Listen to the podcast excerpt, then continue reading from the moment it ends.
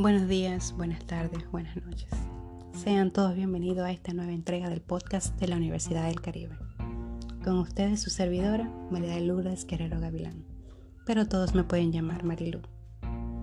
Hoy quiero compartir una noticia que me tiene muy emocionada, ya que finalmente, luego de mucho tiempo, he decidido volver a la universidad.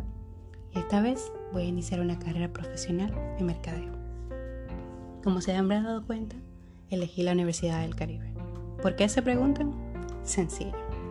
La Universidad del Caribe, además de ofrecer excelentes precios y horarios, entre sus objetivos institucionales está ofrecer oportunidades de formación universitaria para todos, formar profesionales de alto nivel con valores éticos y sentido de la excelencia, ser líder en la educación a distancia con una variedad de programas técnicos de grado y posgrado, incide en el desarrollo de la sociedad por medio de egresados competentes de su visión. Su visión es ser la universidad de distancia e inclusiva reconocida por su excelencia, tecnología vanguardista y competitividad entre sus egresados.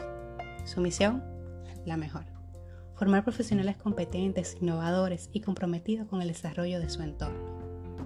Sus valores, sus valores me encantaron, porque entre ellos está la calidad, el compromiso, la equidad, la ética, humanismo, inclusión, innovación, liderazgo, pensamiento crítico, respeto y responsabilidad.